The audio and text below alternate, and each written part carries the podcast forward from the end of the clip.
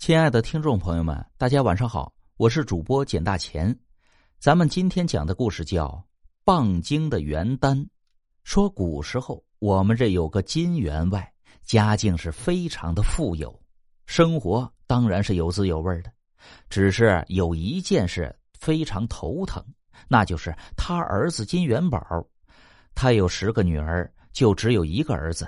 说早些年金员外干了些不见人的勾当。才攒下了这么大的家业，但家业大了就得有人继承，于是年年生，结果都是女儿。就在六十五岁这年，终于生了个儿子。金员外是如获至宝一般呢，抱在怀里怕掉了，含在嘴里怕化了。由于自己是晚年得子，生怕不能陪儿子长大，就给他起了个名字叫石头，希望他能像石头一样坚强。这转眼间几年过去了，石头长大了，金员外呢就把他送到私塾里面去学习，想啊将来考个举人什么的，好光宗耀祖。这石头真是随着自己的名字，长得那敦敦实实的，却是像块石头，就连脑子也是像块石头。学了好几年了，大字还不认识几个，四书五经就更别提了，几次都被教书先生劝回家。哎。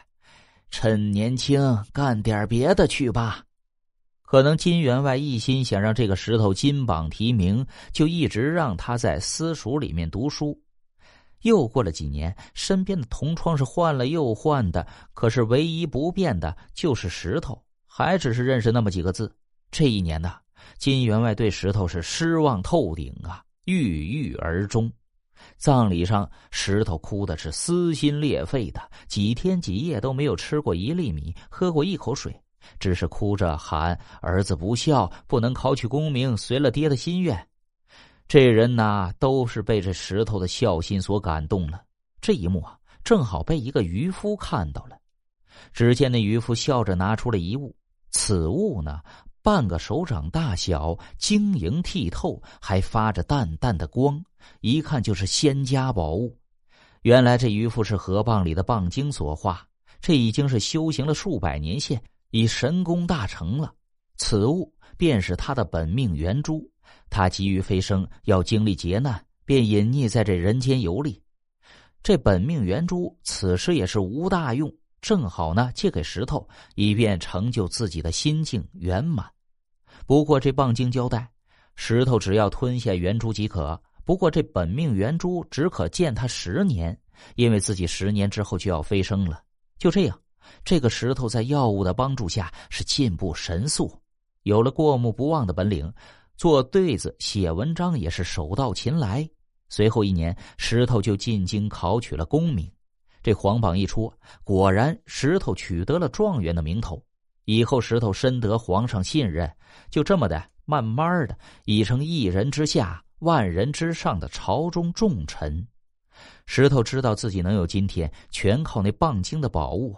可是棒精曾经说过，十年之后就来取走宝物。